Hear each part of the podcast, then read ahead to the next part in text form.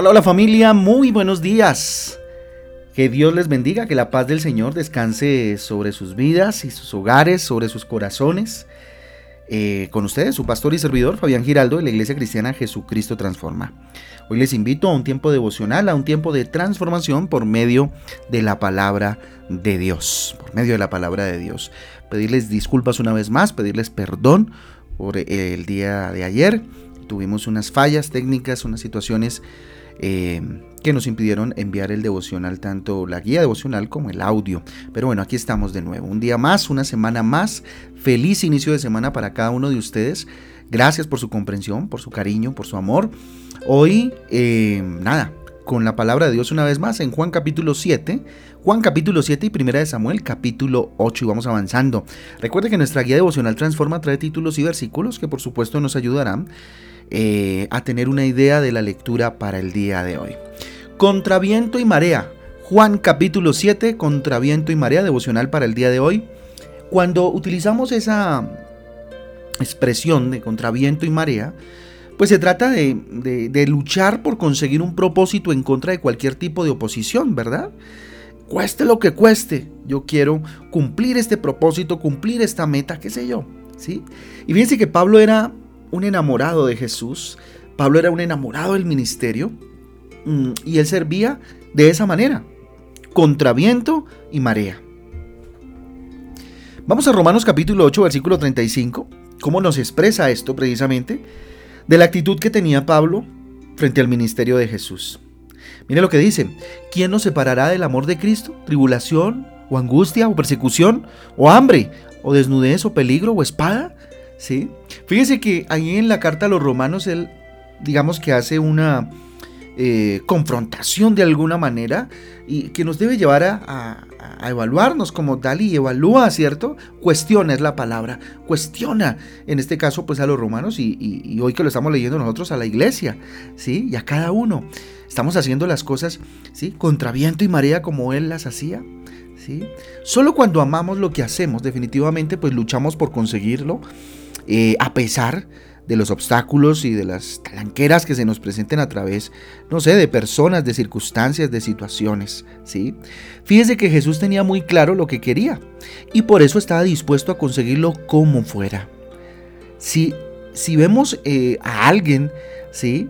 Que luchó contra viento y marea por cumplir el propósito por el cual Dios le permitió venir a la tierra, fue Jesús. Y si de alguien tenemos que sacar el ejemplo más grande y maravilloso, es de Jesús. Entonces vamos a ver algunas de las cosas que Jesús hizo para lograr ser victorioso, ¿cierto? Y lograr cumplir el propósito. ¿Sí? Usted y yo tenemos un propósito de parte de Dios. Entonces, ¿qué? A la luz de la Biblia, ¿qué podemos hacer para cumplir ese propósito? Primero que todo, Jesús, mire, tenía que ser precavido. ¿Sí? Ser precavido. Versículo 1 dice, después de estas cosas, andaba Jesús en Galilea, pues no quería andar en Judea, porque los judíos procuraban matarle, ¿sí? Y estamos hablando de Jesús y fíjese esta actitud tan particular de alguien que tenía totalmente el respaldo de Dios y el respaldo de pues, cantidad de ángeles, ¿no? Millones y millones de ángeles. Pero él se cuidó, él fue precavido. Confiar en el poder de Jesús no significa que tenemos que exponernos innecesariamente a circunstancias de peligro, ¿cierto? Dios está con nosotros en todo lo que hagamos, pero también tenemos que aprender a ser prudentes. Ojo, a ser prudentes. Mateo capítulo 10, versículo 16 dice, He aquí, yo os envío como a ovejas en medio de lobos. Sed pues prudentes como serpientes y sencillos como palomas. ¿Sí? Fíjese tan, tan bonita esta expresión ¿sí?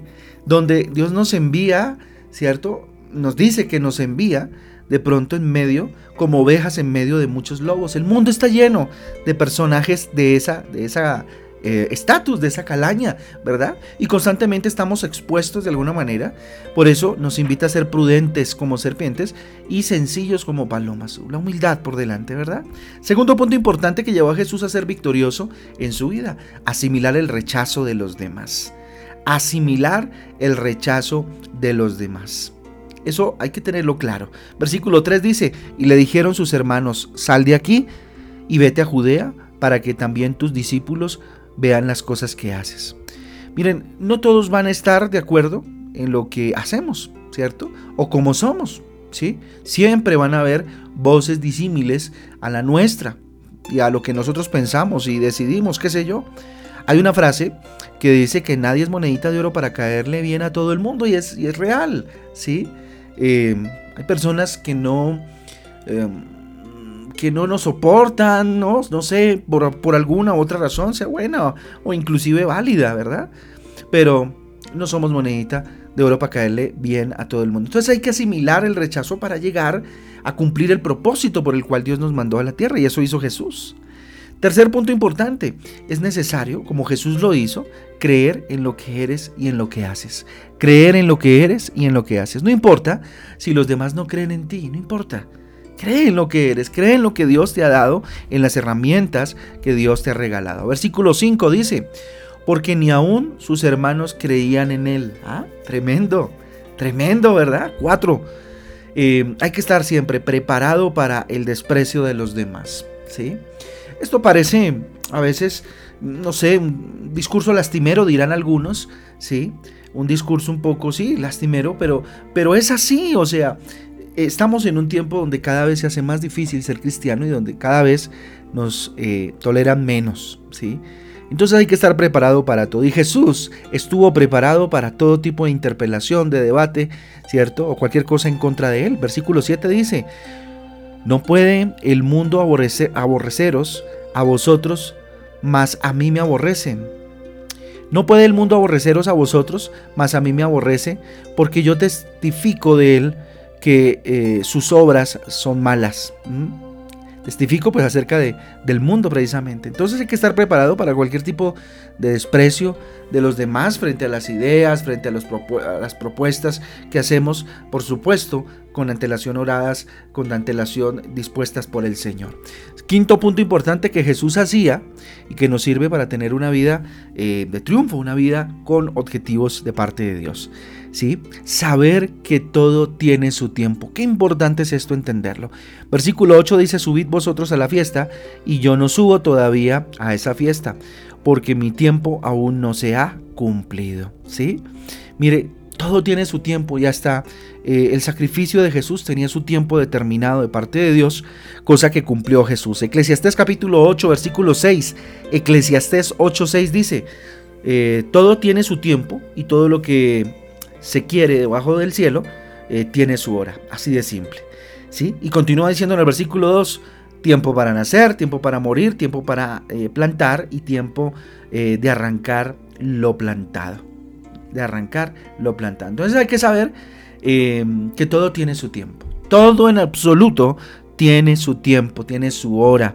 A veces eh, nos desesperamos, ¿cierto? Queremos todo ya y no, todo tiene su tiempo y es de acuerdo a la soberanía y a la voluntad de Dios y lo que más nos convenga a nosotros, porque en últimas todo lo que hace Dios es bueno, agradable y perfecto. Sexto punto importante, ya terminando, acerca de cómo a partir de la vida de Jesús puedo ejemplificar una vida de triunfo. Y es que Jesús podía confiar en el poder de Dios. ¿sí? Entonces es necesario confiar en el poder de Dios y no en nuestras fuerzas. Ojo, confiar en el poder de Dios y no en nuestras fuerzas.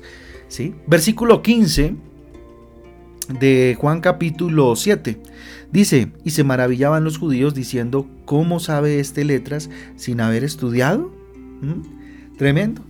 Confiar en el poder de Dios y no en nuestras fuerzas. Cuando confiamos en el poder de nosotros, pues terminamos defraudados por nuestras diferentes falencias. Cuando trabajamos con el poder de Dios, Dios nos capacita para ser los mejores.